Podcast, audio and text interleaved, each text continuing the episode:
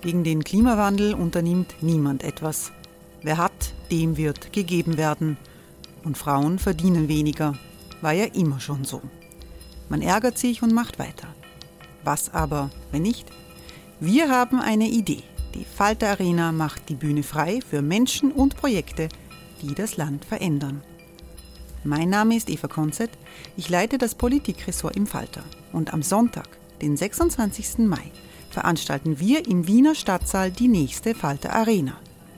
Mit dabei unter anderem der ehemalige Politiker und Neosänger Matthias Strolz, Theresa Imre von Markter, Sonja Jöchtel von Love Politics oder Kari Ochsner von Ochsner Wärmepumpen.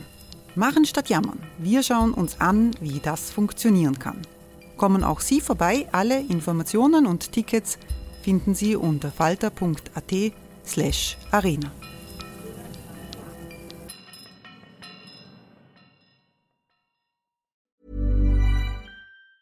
Hey, it's Ryan Reynolds, and I'm here with Keith, co star of my upcoming film, If, only in theaters, May 17th. Do you want to tell people the big news?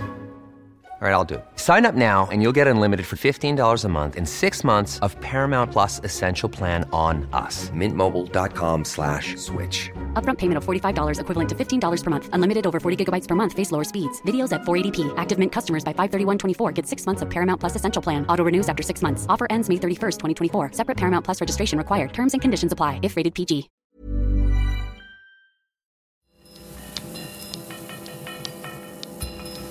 Falter Radio, der Podcast mit Raimund Löw. Sehr herzlich willkommen, meine Damen und Herren, zum Falter Radio für Samstag, den 7. April. Anna Goldenberg hier. Raimund Löw erkundet gerade Hongkong. Regelmäßige Hörerinnen und Hörer dieses Podcasts kennen beide Menschen, die in dieser Episode zu Wort kommen werden. Isolde Karim ist Philosophin, Publizistin und Kolumnistin eine kritische, tiefgründige Beobachterin unserer Gesellschaft. Im März ist ihr neues Buch erschienen, Ich und die anderen, wie die neue Pluralisierung uns alle verändert. Bei einer Veranstaltung im Wien Museum am 15. März hat sie darüber mit Falter-Herausgeber Armin Thurnherr gesprochen. Ja, vielen Dank für die freundliche Begrüßung. Schönen guten Abend auch von meiner Seite. Äh, Isolde Karim hat, glaube ich, ihr erstes Buch hier vorgelegt. Also ihr erstes selbstgeschriebenes Buch. Sie hat ja viele schon herausgegeben und schreibt, äh, hat jetzt erwähnt, wöchentlich eine Kolumne in der Wiener Zeitung. Aber das ist das erste Buch für ein Publikum, wenn man so sagen kann, abgesehen von der Dies. Stimmt's? Es stimmt.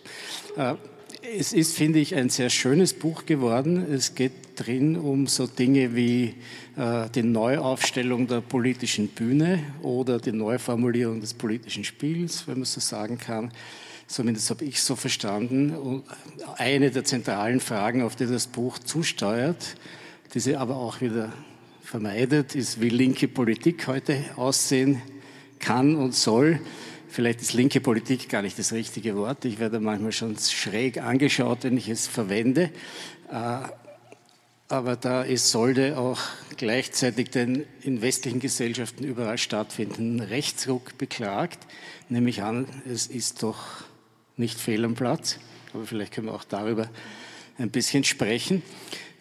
Die zentrale These des Buches ist, äh, wir leben in einer pluralisierten Gesellschaft und Pluralisierung bedeutet einen Individualismus eigener Art, auf den Politik unbedingt Rücksicht nehmen muss oder sie geht fehl. Äh, Öffentlichkeit und Politik rechnen offensichtlich nach Isoldes Meinung nicht mit dieser pluralisierten Individualität. Sie in, sie hat verschiedene Begriffe, die sie meiner Meinung nach sehr subtil und vielschichtig isoliert, das werden wir, äh, analysiert. Das werden wir nicht alles im Einzelnen besprechen können, aber auch die Genese dieser Begriffe können Sie ja nachlesen, was ich sehr empfehle. Äh, Im Buch gibt es sieben Kapitel und ein Nachwort. Die sieben Kapitel, die beiden ersten befassen sich sozusagen mit der, mit der Grundlegung. Hörbar sind, oder? Ja, na, sicher ist sicher. Die, die, ersten beiden Kapitel befassen sich mit der, mit der Grundlegung, äh, was äh, sozusagen Identität, äh, auch politische Identität bedeutet, wie sie entstanden ist in der, in der Moderne im Wesentlichen und wie sie sich verändert hat in den letzten zwei Jahrhunderten. Im Schauplatz Religion, das wird dann, es wird, wird dann diese, diese, diese, diese allgemein festgelegte Tatbestand dieser neuen Individualität, dieses neuen Pluralismus wird dann durchdekliniert an verschiedenen Schauplätzen, Religion, Kultur, Politik, Politik gleich zwei, dreimal, von Partizipation, vom Parteimitglied zum Fan heißt einer, ein anderer Politik ein anderer Politikabschnitt heißt Populismus. Es ist an der Zeit, über politische Emotionen zu sprechen. Und einer befasst sich mit Political Correctness, mit Identitätspolitik von links und rechts. Und da gibt es noch ein Nachwort, über das wir auch noch ein Wörtchen sprechen müssen. Aber vielleicht zuerst noch eine ganz triviale Frage äh, zum Titel des Buchs. Ich und die anderen, das habe ich gelesen in einer Wiener Wochenzeitung, äh, dass das Wort Ich äh, bei dir schon eine besondere Bedeutung hat, in dem nämlich sozusagen deine Initialen drin abgekürzt sind. Aber mir sind dann auch zwei andere Autoren dabei eingefallen, natürlich automatisch, auf die du anspielst mit diesem Titel. Was hat es damit auf sich oder ist das ein Irrtum? Äh, also eins muss ich sagen, äh, der Titel ist nicht von mir, sondern der ist vom Rainer Rosenberg, der heute auch da ist und der eigentlich schuld an allem ist. Der Rainer Rosenberg, äh, Ö1-Redakteur, hat die, also Ausgangspunkt des Buches war ja die Radiosendung vor anderthalb Jahren, wo der Rainer mir eines Tages gesagt hat, er hätte gern eine Sommervorlesung, eine philosophische Sommervorlesung und ob ich das machen würde. Und ich habe ähm, in einem Anfall von Wahnsinn Ja gesagt, habe das noch nie gemacht. Und äh, er hat dann, und das, er hat mir vollkommen freie Hand gelassen, inhaltlich. Und wie ich ihm mein Konzept vorgestellt habe, hat er gesagt, ich verstehe ich und die anderen. und dann, damit war das geboren. Also ich habe mir, also die raffinierten, vielleicht dann müsstest du ihn fragen, äh, ob das... Äh, ganz raffinierte. Ich habe mich natürlich gleich geschämt und mir gedacht, das ist Lacan und ich, verste und ich verstehe es nicht. Ja. Oder, oder gar Rimbaud, von dem es ja auch sein könnte. Nein. nein. Ja, aber dann würde es ja heißen, ich, ich ist ein anderer. Ja, ja, äh, nein, also es ist, äh, und also es war die, das war schon sozusagen der Titel der Radiosendung und die, ähm, und die, äh, alle vom, vom Schollner Verlag waren dann auch so begeistert von dem Titel, dass wir einfach dabei geblieben sind. Also ich habe mit dem Titel eigentlich gar nichts zu tun. Ja, außer, dass es, außer dass er deine Initialen ja, das beinhaltet. Hat, das habe ich sehr schön gefunden, aber das wusste ja bis, bis zu einem Falterporträt wusste das keiner. Ja, wer ich, wer ich sagt, sagt, ich soll dich Harim, ne? i.ch. nur dass das erklärt ist. Ja? ja. Äh, hast du, das, hast du die, die, Vorträge dann stark umgearbeitet oder sind das, ich glaube schon, ne? Na, also eigentlich, das war so, die Vorträge war ja so, dass ich die ja auch sprechen sollte im Radio und das ist für mich ja ganz fremd, nicht? Und was heißt im Radio sprechen, da kommst du in ein ganz steriles äh, Tonstudio und dann beginnst du mit den Händen zu reden, so ganz lebendig wie beim Vortrag und die sagen, Psst, das rauscht, geht alles nicht. Und dass irgendwo hinten ist so ein Fenster und hinterm Fenster sitzt der Techniker und der Rainer und die sagen also keine Nebengeräusche und sprich so, als ob es dir gerade einfallen würde. Und ich habe gesagt, das kann ich nicht, das ist vollkommen unmöglich. Und dann hat der Rainer aber gesagt, ähm, das war sehr nett. Er hat gesagt, sprich ruhig und am Schluss nehmen wir die ersten Sendungen wieder auf, du lernst das. Und ich habe dann begonnen, die Texte so zu schreiben, als ob sie gesprochene Sprache wären, weil, weil ich nicht so tun konnte, als ob mir das alles gerade zufällig einfallen würde. Und dann habe ich äh, gedacht, das sei schon das Buch. Und dann bin ich draufgekommen, das ist erstens äh, unmöglich, so kann man das nicht lesen. Und außerdem ist es viel zu wenig. Und was ich dann gemacht habe, ist, ich glaube, weil du gesagt hast, das ist das erste Buch seit langer Zeit. Für mich ist das so, dass ich ja schon sehr lange, ich glaube schon seit 20 Jahren Kolumnen schreibe, durch viele Zeitungen hindurch. Und ähm, die Kolumnen sind für mich so eine Art Theorie in Fortsetzung, so wie es früher den Roman in Fortsetzung gegeben hat. Nur weiß das keiner, nicht? Also sozusagen in meinem Kopf hat das alles einen Zusammenhang. Und was ich hier gemacht habe, ist, dass ich das zum ersten Mal ausformuliert habe. Das heißt, man muss deine Kolumnen ausschneiden und sammeln, dann erspart man sich den Kauf des nächsten Buches. Genau. So. Und aber hast du dann, dann hast du ausformuliert, also weil einerseits ist es ja gut, nicht? Wenn, man, wenn man sozusagen gesprochene Rede simuliert, das macht es ja einfacher, aber lesen kann man es dann nicht so gut. Ne? Ja, absolut, das stört beim Lesen. Und äh, ich hatte ja auch eine wunderbare Lektorin, äh, die heute auch hier ist und äh, die, äh, die Bettina Wörgeter, und die hat mir das auch ganz beinhart immer rausgestrichen, da wo noch zu viel gesprochene Sprache drinnen war, äh, wofür ich ihr sehr dankbar bin. Reden wir ein bisschen über den Inhalt, also ja. die, die, Pluralisierung, die ja auch auf dem Titelblatt steht. Äh, was ist die? Ganz grob gesprochen mal, jetzt gar nicht historisch, sondern, sondern wie könnte man das kurz charakterisieren? Was ist die Pluralisierung? Was macht sie mit uns? Also zum einen ist die Pluralisierung einfach die Vervielfältigung, die Neuzusammensetzung der Bevölkerung und die Ausgangsthese ist, dass äh, eigentlich es eine, eine sehr große historische Zäsur gab. Ist das jetzt meins? Okay.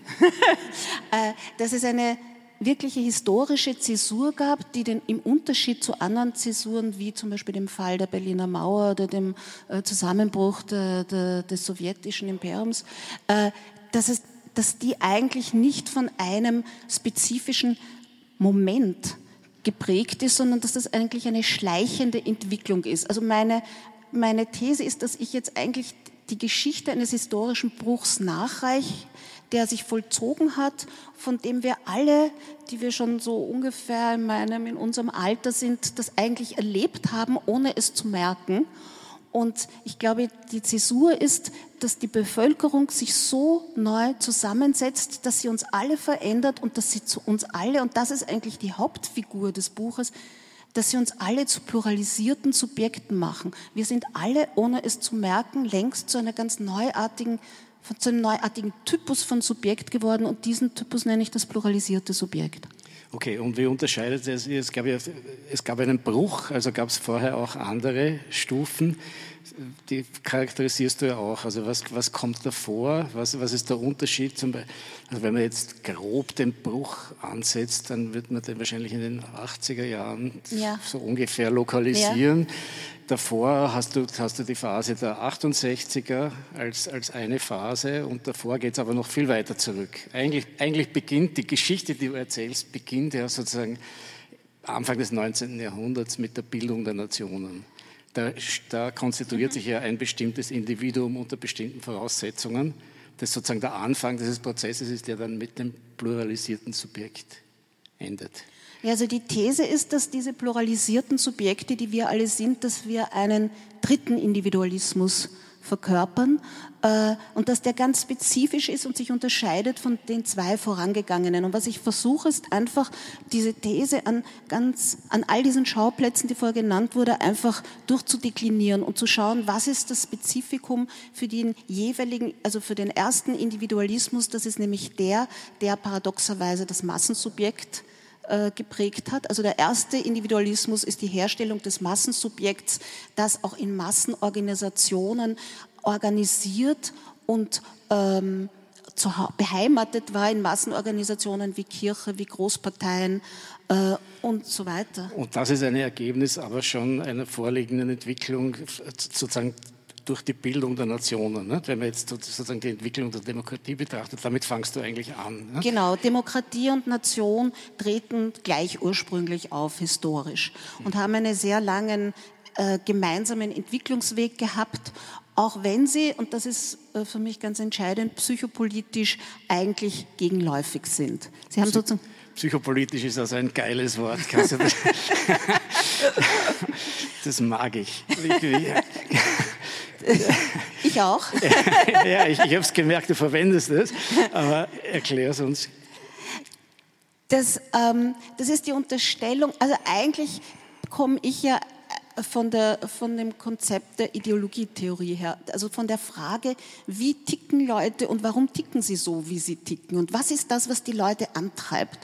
Und äh, psychopolitisch heißt also, dass das, dass das Psychische und auch das Psychologische auch sozusagen Auswirkungen, nicht nur Auswirkungen aufs Politische, sondern sich auch im Politischen konstituiert. Das heißt also nicht nur im, im Privaten und im Individuellen, sondern auch im Bereich des Politischen und des Öffentlichen.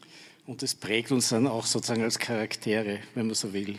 Es prägt uns als Charaktere und als Typen. Und die, die Idee ist, dass wenn Demokratie und Nation historisch gleichzeitig auftreten, so erleben wir jetzt, und das ist sozusagen der Ausgangspunkt des dritten Individualismus, wie sich diese sehr innige und langwierige Symbiose eigentlich langsam auflöst.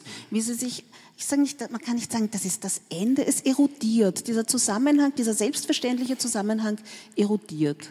Bevor wir zu dem kommen, vielleicht bleiben wir noch am Anfang, weil das ja auch schon von Anfang an spannend und widersprüchlich ist. Auch die, sozusagen die Konstituierung der demokratischen Nationen im 19. Jahrhundert, also weiter zurück gehst du ja nicht, ja, auch, es ist kein historisches Buch. Es ist kein historisches Buch. Aber, aber, auch da hast du von Anfang an, es gibt ja, die Entwicklungen sind immer paradox, die sind ja nie linear und ja. einfach. Ne? Und auch da weist du ja darauf hin, dass schon diese Demokratisierung als Nationalisierung in sich ja schon widersprüchlich ist. Und da fängt das Problem ja eigentlich schon an, nicht? an dem wir zum Teil noch, das, das schleppen wir noch mit. Ne? Ja, genau, aber der, der Punkt, um den es mir da ganz entscheidend geht, ist, dass der Hintergrund, vor dem man eigentlich das Neue überhaupt erst als Neue begreift und ablesen kann, ist äh, die homogene Gesellschaft. Also die Vorstellung, dass man in einer ethnisch und religiös homogenen Gesellschaft leben würde. Es hat diese, diese Art von Gesellschaft nie gegeben. Aber der springende Punkt, und da sind wir wieder beim Psychopolitischen, ist, dass es Fiktionen gibt und dass es Fiktionen gegeben hat und dass diese Fiktionen unglaubliche Auswirkungen haben. Das heißt also, das, wovon es handelt, ist auch, wie sich diese Fiktionen eigentlich ablösen und was das für immense Auswirkungen auf die Konstitution der Subjekte und auf die Gesellschaft hat. Also zum Beispiel die Bildung einer Nationalität, was ja gerade in Österreich besonders kurios ist, wenn man dann so diesen Rest von deutsch-national, deutsch-österreichischer Identität erblickt ja, und überlegt, woraus das eigentlich entstanden ist oder was da alles wegabstrahiert wurde und was da alles reingemischt wurde.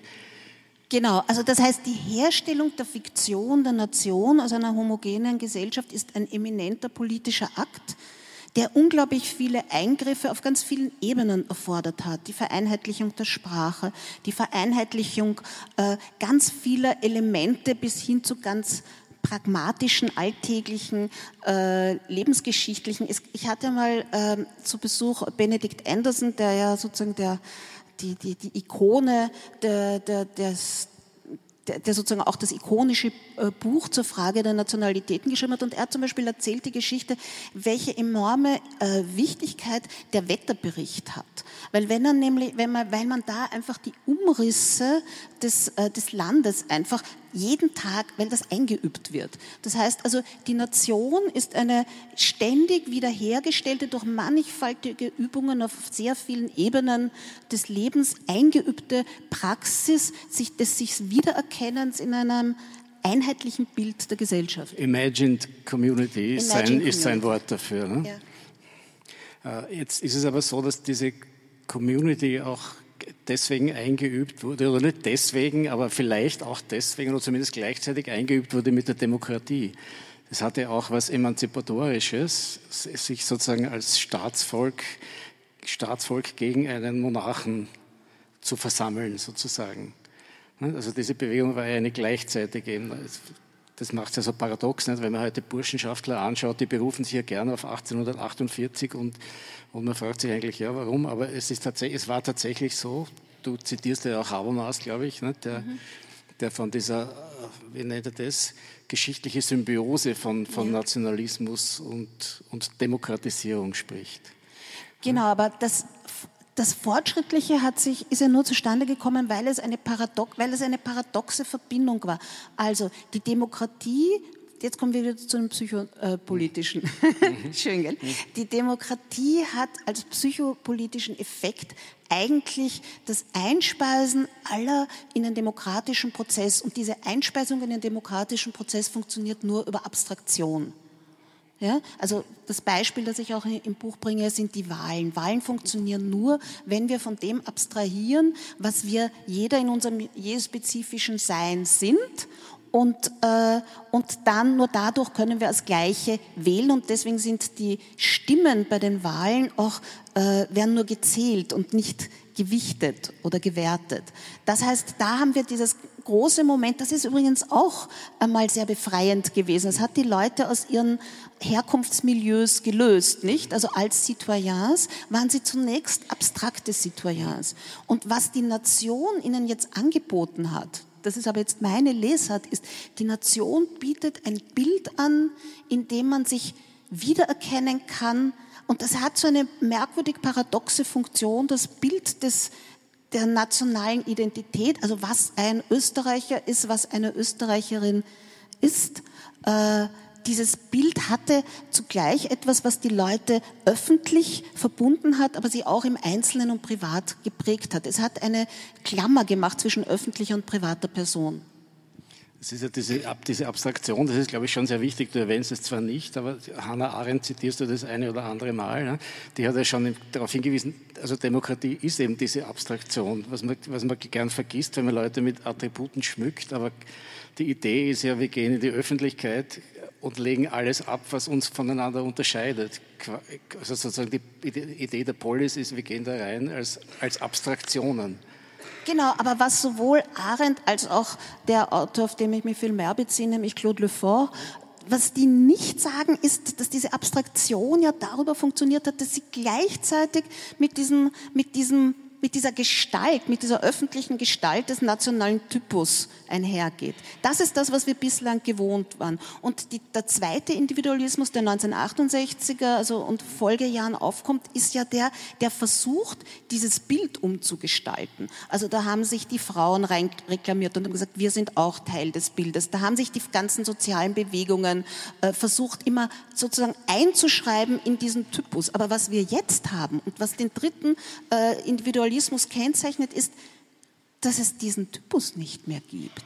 Wir schreiben ihn nicht mehr um. Wir sagen nicht mehr, der Typus muss so plural sein, sondern es kann diesen Typus nicht mehr geben. Ja, aber es gibt ihn natürlich, indem er behauptet wird. Er wird von, er wird von gewissen Gruppen sehr wohl behauptet, die sich auch darauf, die versuchen, ihn auch neu zu konstituieren und, und, und, und auch geltend zu machen, sozusagen sich an diese Identität zu klammern die eigentlich nicht haltbar ist, wie du, wie du beschreibst. Es ist nochmal anders. Ich glaube, es ist ganz wichtig zu verstehen, dass, der, dass die Pluralisierung, und dann muss man dazu sagen, die Pluralisierung ist ja keine politische Bewegung. Das ist kein politisches Projekt. Da ist ja nicht, da hat sich ja, ist ja nicht eine Gruppe aufgestanden und gesagt, so, und wir wollen jetzt die Gesellschaft pluralisieren. Das ist etwas, was aufgrund mannigfachiger Ursachen passiert ist. Ja? Deswegen unterscheide ich auch zwischen einer pluralisierten und einer pluralistischen Gesellschaft. Pluralisierte Gesellschaft ist ein Faktum. Pluralistisch wird es, wenn es zu einem politischen Projekt wird. Aber die, ähm, ich glaube, jetzt habe ich den Faden verloren. Was hast du mich gefragt? Ich habe dich gefragt nach der, nach, der, nach der Behauptung der Identität, äh, der, der nationalen Identität. Ah, ja, genau. Ja. Ich weiß schon, was ich sagen wollte. Danke.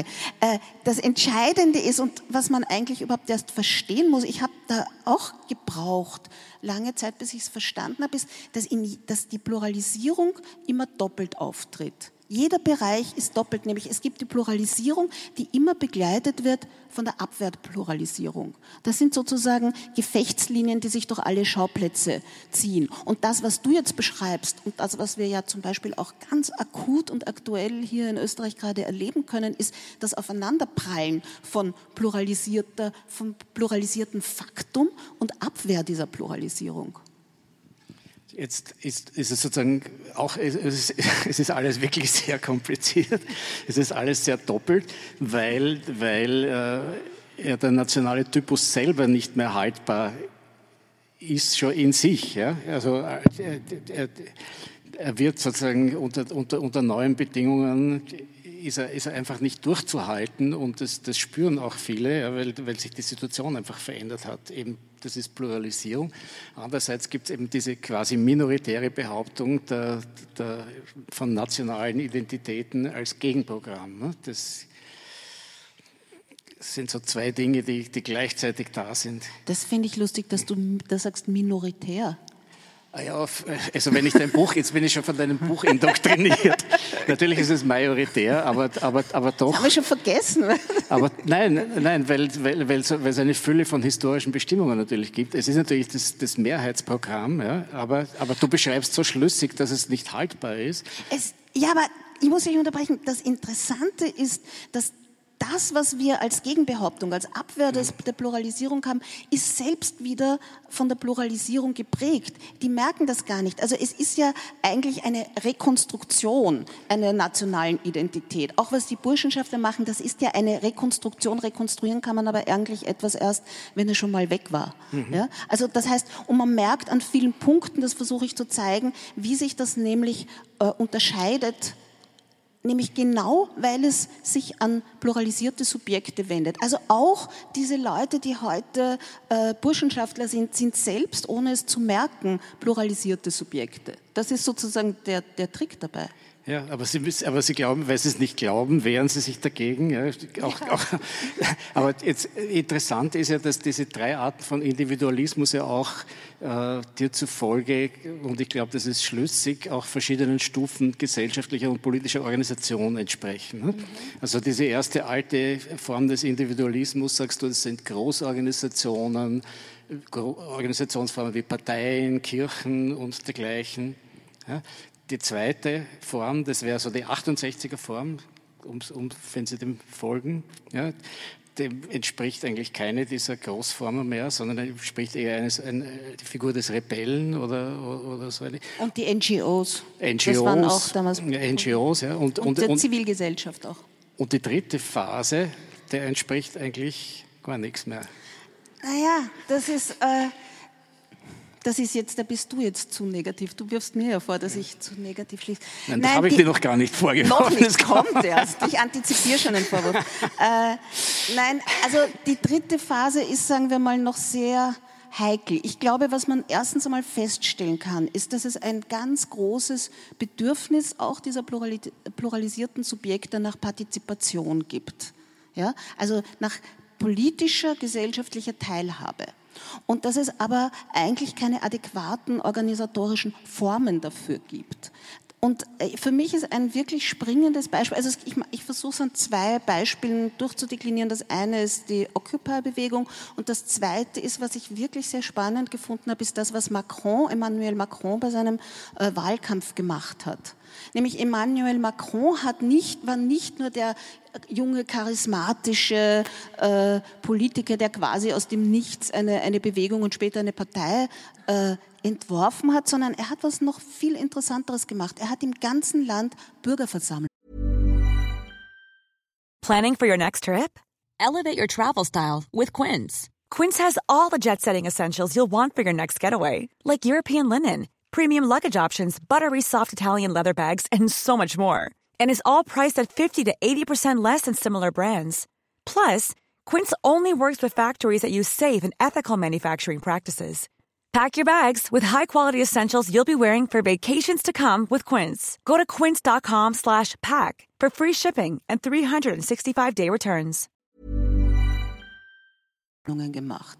Das waren Versammlungen, die ganz anders sind als das, was man bisher von Parteiveranstaltungen oder Wahlkampfveranstaltungen äh, kannte. Und bei diesen Bürgerversammlungen konnten diese pluralisierten Subjekte mit ihrem ganz persönlichen Individualismus auftreten und es gab eine Art Echoraum für ihre persönliche biografische Geschichte. Die Leute sind dort aufgetreten, haben ihre Geschichten erzählt, haben ihre Sorgen erzählt. Das heißt also, es gab überhaupt keinen Moment von Repräsentation, von Abstraktion äh, und Distanz, sondern die Leute sind mit ihren privaten Geschichten öffentlich aufgetreten. Und ich würde sagen, dass diese Form, und man kann jetzt sagen, okay, das war eine Inszenierung, man weiß nicht, man kann sehr viel dagegen sagen. Mir geht es nur darum zu verstehen, dass es solche Resonanzräume braucht für pluralisierte Subjekte in den, und ich glaube, das ist der Auftrag an die Parteien.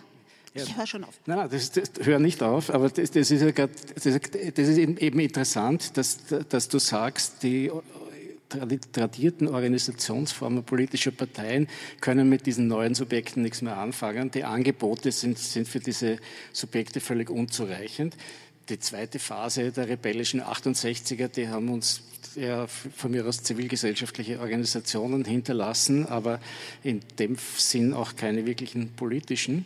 Und jetzt gibt es dieses Nebeneinander her von inadäquaten politischen oder, oder gesellschaftlichen Großorganisationen wie Kirchen, die ja auch alle möglichen Probleme haben mit ihren pluralisierten Subjekten. Äh, und diesen, und, und, und, und dieser neuen, diesen neuen Tatbestand von neuen Individuen. Ja?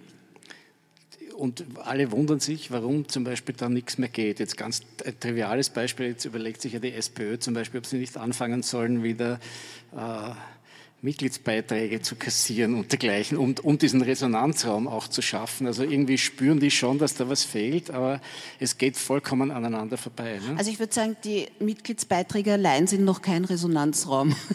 Äh, ich glaube, aber, aber, früher, glaube ich, wenn, wenn so ein, ich meine, ich bin, ja, ich bin ja nicht einmal Sozialdemokrat, ich tue mir da leicht, aber ich stelle mir vor, wenn der Kassier in den Gemeindebau kam und, und, und dann war es ja nicht nur ein Kassieren, sondern auch ein Sprechen und ein, ein Zuhören und auf, auf seine Art schon ein gewisser Resonanzraum.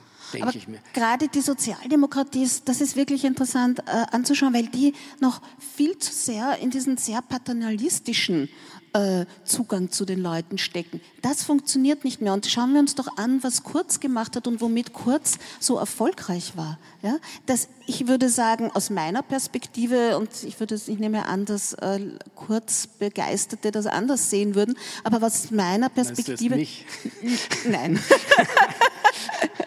Nein, ich glaube nicht, dass es hier jetzt überhaupt so viele heute hier ähm, äh, in dem Raum gibt. Aber ich denke, was er gemacht hat mit dieser Vorstellung der Bewegung, das sollte ja ein bisschen das einholen. Für mich ist es ein absolutes Fake, weil es genau das nicht tut, weil es ja eigentlich äh, die Leute nicht zu, zur Sprache bringt, weil es ihnen keinen Resonanzraum gibt, sondern das Einzige, was es herstellt, sind Fans. Also es verwandelt sozusagen die pluralisierten Subjekte in Fans. Und auf einer anderen Ebene in Experten. Ne? Und auf der anderen Ebene, auf der oberen Ebene, wobei die haben sich eigentlich eh schon wieder sehr verflüchtigt. Das waren diese ganzen Quereinsteiger, wo man gesagt hat, man öffnet die Partei den, den Experten, ähm, von denen man jetzt eigentlich kaum mehr was hört.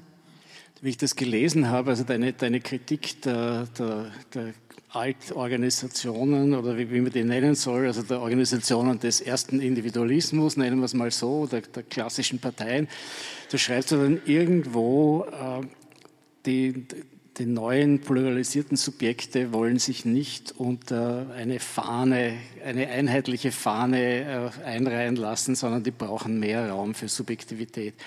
Aber wo ist dann die Grenze zum Beispiel zur Beliebigkeit? Wenn, wenn, wenn, wenn so eine linke Volkspartei, wenn es sowas überhaupt gibt, versuchen würde, ein Programm aufzustellen, äh, wäre das dann deiner Meinung nach schon eine Fahne, die über den Köpfen weht, die diese Subjekte abschrecken würde? Das, äh, das ist sozusagen was auszuprobieren wäre. Die Idee ist ja, ich glaube, das ist natürlich schon so, dass das irgendwo eine Sackgasse auch sein kann. Um nochmal auf dieses Macron-Beispiel zu kommen. Die, die, die Idee war ja, etwas vollkommen Absurdes zu machen in einer unglaublichen Massengesellschaft den Einzelnen einen öffentlichen Raum zuzubilligen. Das ist eigentlich eine Unmöglichkeit. Ja? Aber sozusagen, das sind die Formen. Jetzt kann man sagen, all diese Formen sind nur Augenauswischereien und es geht ja darum, hauptsächlich Erlebnisräume den Leuten zu machen, weil es sind Erlebnisräume der Partizipation. Sie erleben sich als partizipativ. partizipativ ja? Trotzdem glaube ich, dass es politisch eminente Auswirkungen hat, weil alleine die Existenz solcher Räume, wo die Leute vorkommen, ja das, das Feld des Politischen verändern. Das ist mal das Erste. Ich denke aber, ähm, der Unterschied ist, dass die alten Großparteien nach einem ganz protestantischen Muster organisiert waren. Ja, und zwar rechte wie linke Parteien. Die waren nach den protestantischen Mustern der Autorität, der Disziplin und vor allem waren es, und das ist der große Unterschied, es waren pädagogische Institutionen. Das heißt, der, die Idee war, den, den Menschen zu erziehen, die Menschen zu verändern. Und ich glaube, das, was heute nicht mehr funktioniert, ist eine politische Organisation, die eine pädagogische Mission hat. Okay, jetzt, was mir aufgefallen ist, der, auch weil du das so sagst, dem, dem Individuum, dem Einzelnen einen Raum zu geben, wo er öffentlich anerkannt und, und, und öffentlich resonieren kann und so weiter. Da fällt mir natürlich die digitale Sphäre dabei ein. Ich denke, noch viel besser als Macron hat, hat Mark Zuckerberg das geschafft, dass der Einzelne das Gefühl hat, ich werde öffentlich gesehen und ich werde öffentlich anerkannt. Äh, nur ist es ja die endgültige Entpolitisierung in Wirklichkeit, oder? Das hat sich leider, ich meine, ursprünglich denken wir noch zurück, was es für unglaubliche demokratische oder progressive Hoffnungen im, in Bezug auf das Internet gegeben hat. Äh, auch da hat, also das ist sozusagen offenbar hat, ist das dermaßen nicht aufgegangen. Es ist ja auch so, dass ich, ich sage ja gar nicht, dass das der Ausweg ist. Ich sage nur, ich versuche nur festzustellen, wir sind veränderte Subjekte, alle, jeder einzelne von uns. Wir sind affiziert und es muss einen Umgang damit geben. Vielleicht reden wir noch ein bisschen darüber, welche Art der Subjekte wir sind. Das finde ich nämlich auch ganz spannend. Wir sind nämlich prekarisierte Subjekte. Da hast du eine Reihe von sehr kreativen Ausdrücken gefunden. Minussubjekte zum Beispiel, nicht? oder weniger, das weniger Ich. Ja, wir sind das, das weniger Ich. Das weniger Ich finde ich sehr schön. Kannst du uns das erklären, was ist das weniger Ich? Also du unterscheidest ja zwischen, zwischen vollen Identitäten und eben Identitäten, denen was nicht voll Identität und dann überhaupt Identitäten, denen man was weggenommen hat oder die sich selber oder die was verloren haben oder wie auch immer. Kannst du uns das ein bisschen aufdröseln? Ja, also die volle Identität der, zu der auch die volle Zugehörigkeit zu einem Ganzen, zu einer Gesellschaft dazugehört. Das war eigentlich die Illusion, die wirksame Illusion zu der Zeit, wo Demokratie und Nation noch wirklich vereint waren und gemeinsam geschritten sind. Wir wissen spätestens seit Freud, dass die volle Identität eine vollkommene Illusion ist, ja, dass wir eben, ich ist eben ein anderer, ja, da kommt das rein, aber das ist das, wo, wo ich gemeint habe, wir können uns nicht, das ist dieser Aufklärungsgestus, wo sagen, die Leute haben die Illusion, dass sie volle Subjekte sind, aber jetzt kommt der Aufklärer, jetzt kommt der Psychoanalytiker und sagt ihnen, eigentlich seid ihr dezentriert, eigentlich ist ich ein anderer. Aber was man dagegen halten muss, ist, äh, jenseits der Pathologien muss man sagen, es waren Illusionen, die unglaublich funktioniert haben. Ja, und die auch dekretiert wurden. Also das kommt mir bei dir auch ein bisschen zu kurz. Ne? Das ist ja nicht nur entstanden, also gerade in Österreich sind wir ja Zeugen, wie nach 45 die Identität ja richtiggehend eingeimpft uns wurde, ne? Mit, mittels Alpen und Kunst, unschuldiger Mozart-Kunst und und, genau, das und, sind die Einübungen und, in die nationale und Identität. Also das wurde richtig eingeimpft. Ja? Und jetzt ja. ist es so voll, dass, man, dass es praktisch schon ein Ausschlag ist. Nicht? Also genau, und was aber dann passiert ist, in dem Moment, wo dieses Bild der nationalen Gestalt eigentlich nicht mehr zu bestimmen ist, ja, wo wir eigentlich es gibt für mich so ein, eine, eine, ein Erlebnis, wie ich ein, ein, kleines Mädchen war in Wien, wenn ich in der Straßenbahn gefahren bin, da waren dann immer diese Männer mit den Lodenmanteln und mit den Hüten, mit den Gamsbärten und die dazugehörigen Frauen. Und die, Dackel. Und Dackel. die waren der hegemoniale Typus. Und denen gegenüber hat man sich immer, also es war sozusagen die Norm, die, die kulturelle Norm. Was heute, das war sozusagen das Bild des Österreichers dieses Bild des Österreichers gibt es heute nicht. Die schützenswerte Minderheit. Ne? ja, Ivan Krastev nennt das die, bedroht, die Mehrheit, die sich bedroht fühlt. Aber kulturell sind sie natürlich keine Mehrheit mehr.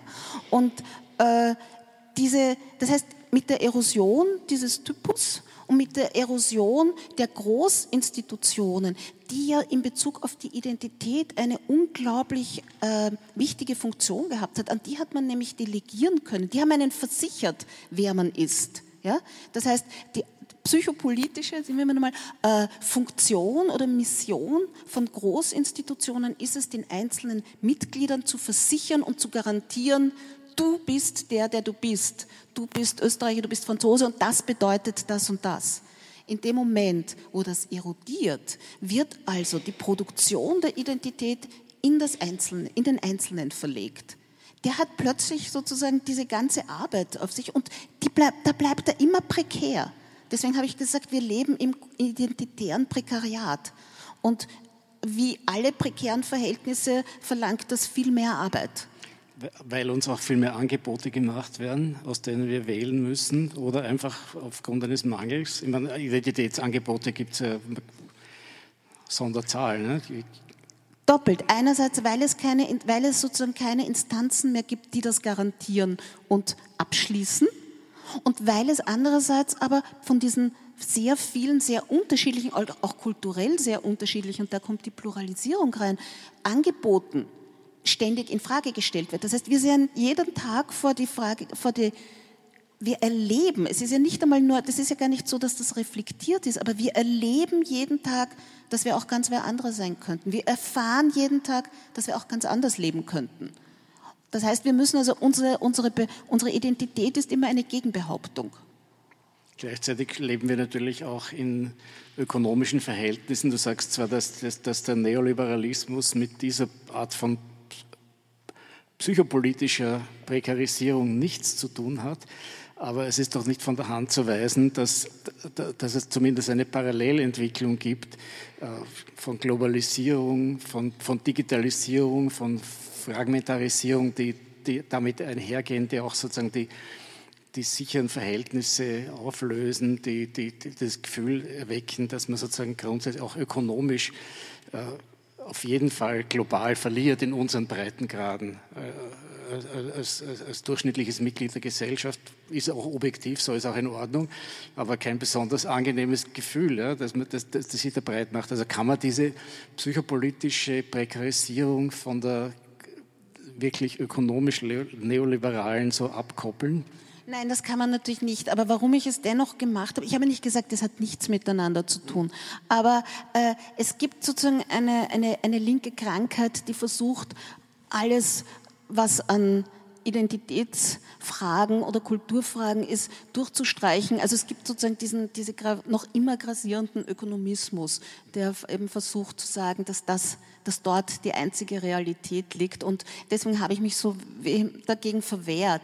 Äh, und es geht also darum, das nicht nur als unmittelbaren Reflex oder Effekt der ökonomischen äh, Bedingungen zu verstehen. Also das, ist, das war sozusagen der Antrieb. Ähm, die Genau. Äh, jetzt ist es aber so, dass du natürlich selber eine, eine, ökonomische Kategorie verwendet hast, bei der es mich schon ein bisschen gerissen hat, nämlich die der unsichtbaren Hand, die ja sozusagen dem Adam Smith selber missverständlich unterschoben wird oder, oder, oder nicht so gebraucht wird, wie es er gemeint hat. Aber die unsichtbare Hand verwendest du im Zusammenhang mit deiner Utopie, wie, die, wie man sozusagen die, die pluralisierte Gesellschaft, wie sich die ins Positive wenden kann. Das ist gar keine Utopie. Äh, das ist keine Utopie, sondern es ist eigentlich das, was die Pluralisierung eigentlich bewirkt. Das Problem, das wir heute haben gesellschaftlich, ist ja nicht die Pluralisierung, sondern es ist die Abwehr der Pluralisierung. Das ist ja eigentlich die Behauptung. Mhm. Das heißt, die Pluralisierung würde ja eigentlich funktionieren, weil, sie je, weil eigentlich keine dieser Kulturen, keine dieser Nationen, keine dieser Ethnien, die da aufeinandertreffen, eigentlich unberührt bleibt. Das Aufeinandertreffen verändert jede einzelne dieser, dieser Kulturen und jeder einzelne dieser Identitäten. Aber das Problem beginnt dort, und zwar egal auf welcher Seite, oft auf der Mehrheitsseite oder auch bei, äh, auf Seiten der Minderheit, dort, wo das abgewehrt wird. Dort, beginnt ja auch, dort beginnen auch die Fundamentalismen. Mit, mit Utopie habe ich gemeint deinen, deinen Begriff des Begegnungsraums. Das ist so, so wie, die, wie, die, wie die verkehrsmäßig unregulierte Fußgängerzone.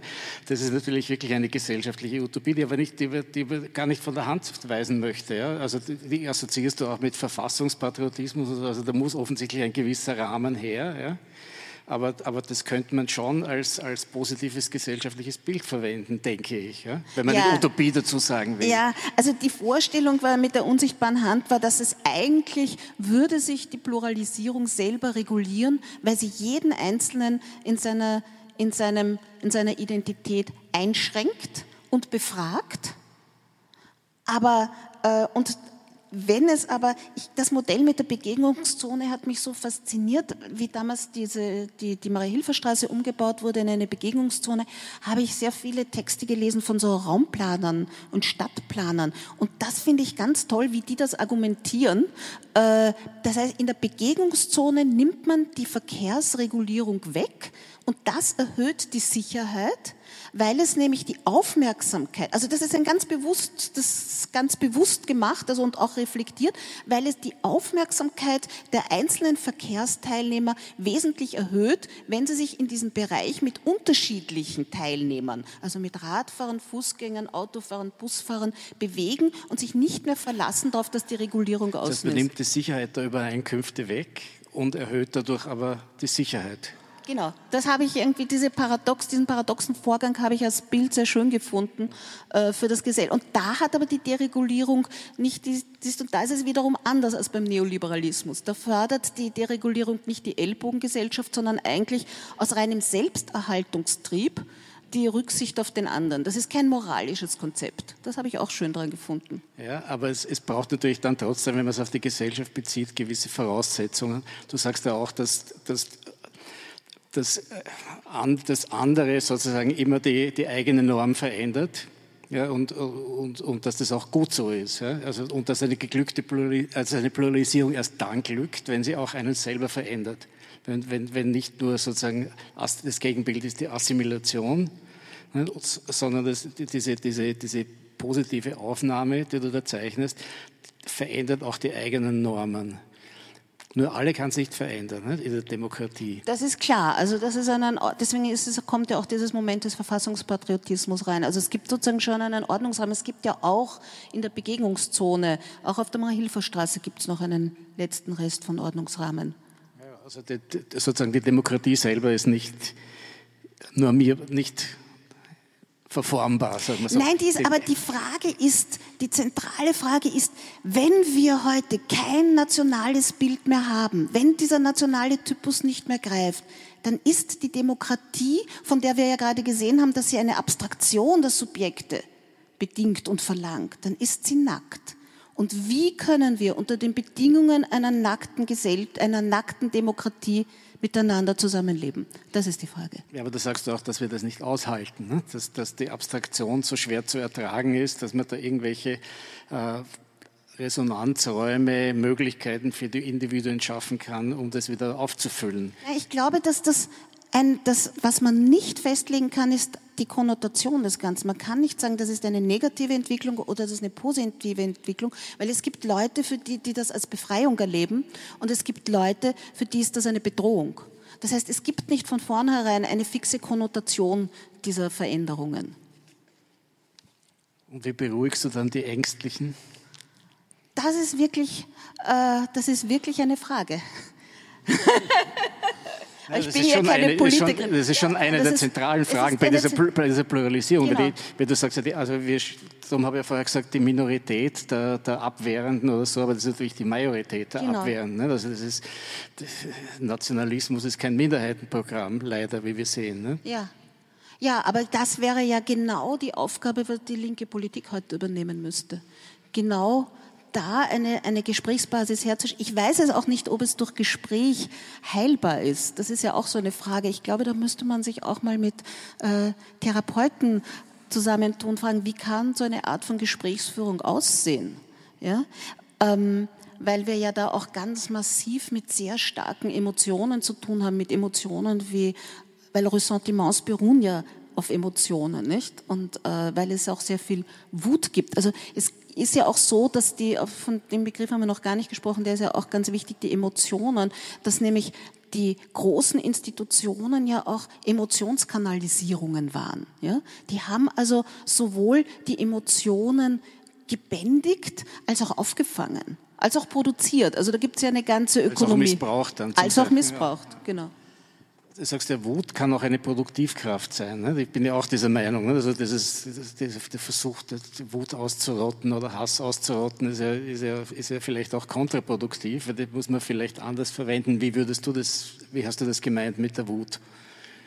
Nein, ich habe gemeint. Du sagst, Wut ist ein wertvoller Rohstoff. Ich kann, ich kann mich ja, erinnern genau. an das Zitat. Wut ist ein wertvoller Rohstoff. Äh, natürlich, es ist im, im politischen Geschehen ist Wut eine Antriebskraft. Und das ist eine Kraft, die bewegt. Und äh, das heißt, weil es nämlich anders als im Privaten sind Emotionen im Politischen, auch die sind nicht konnotiert. Es, sozusagen Wut kann eine Produktivkraft sein, sie kann natürlich auch unglaublich destruktiv sein. Das heißt also, deswegen ist es wichtig, deswegen waren diese Kanalisationsformen so wichtig, die Parteien angeboten haben. Es gibt dieses wunderbare Wort von Peter Sloterdijk, äh, dass die großen, Institu die großen Parteien, er bezieht das nur auf die linken Parteien, dass die Zornbanken waren. Das heißt, die haben gedealt, und zwar wirklich im wahrsten Sinn des Wortes, mit dem, mit dem Emotion Zorn. Sie haben das Schicksal der Sparkassen erlitten. genau. Er sagte, Sie haben es verspielt. Ja, äh, eins hat mir in dem Buch ehrlich gesagt gefehlt, aber das ist natürlich klar, weil es ein sehr friedfertiges Buch ist und, das, und, und auch ein Buch ist, ein, ein Buch ist, ist sehr stark auf, äh, ja, wie soll man sagen, auf, auf, die, auf die Kraft der, des Individuums auch setzt. Ja? Wenn ich das, so habe ich es zumindest empfunden.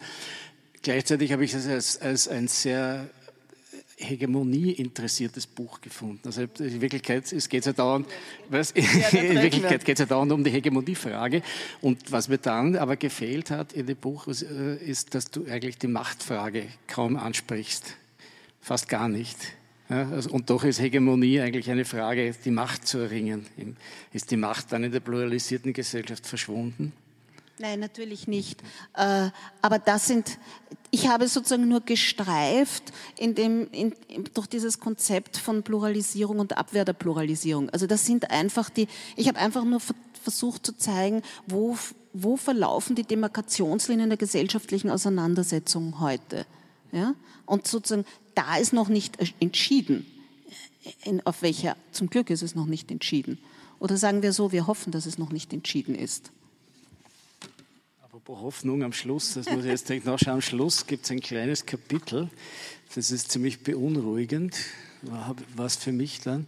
Das heißt, was tun, eine Frage als Symptom. Und dann wird, wird äh, beschreibt Isolde, dass bei solchen Veranstaltungen immer was passiert, was ihr heute nur in gemäßigter Form passiert ist. Ich habe mich zumindest bemüht.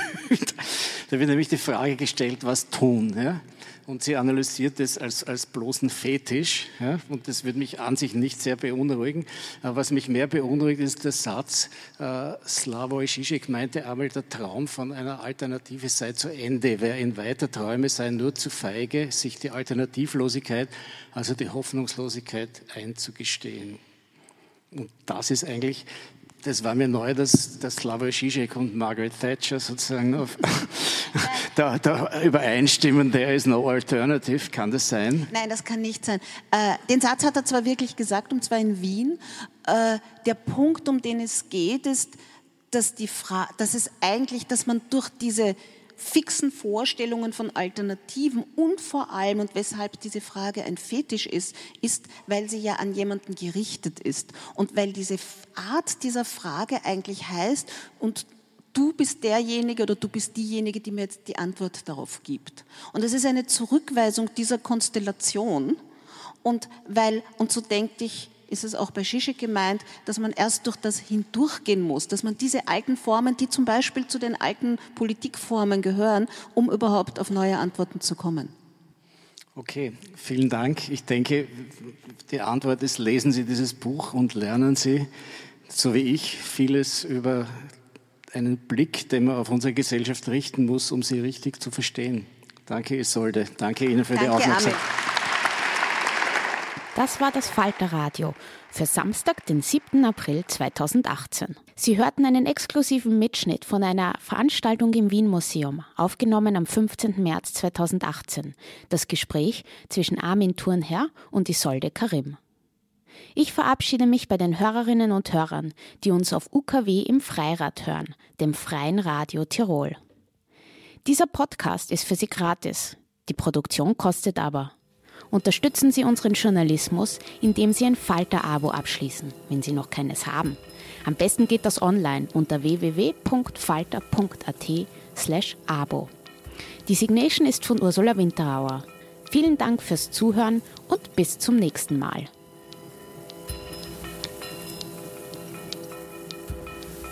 Sie hörten das Falterradio, den Podcast mit Raimund Löw.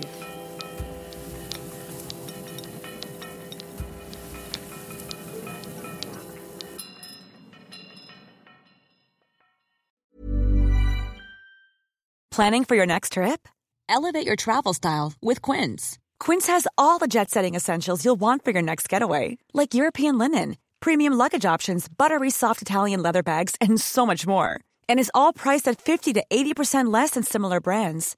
Plus, Quince only works with factories that use safe and ethical manufacturing practices. Pack your bags with high-quality essentials you'll be wearing for vacations to come with Quince. Go to quince.com slash pack for free shipping and 365-day returns. Hey, it's Paige DeSorbo from Giggly Squad. High quality fashion without the price tag. Say hello to Quince. I'm snagging high-end essentials like cozy cashmere sweaters, sleek leather jackets, fine jewelry, and so much more. With Quince being 50 to 80% less than similar brands. And they partner with factories that prioritize safe, ethical, and responsible manufacturing. I love that. Luxury quality within reach. Go to quince.com slash style to get free shipping and 365 day returns on your next order. Quince.com slash style.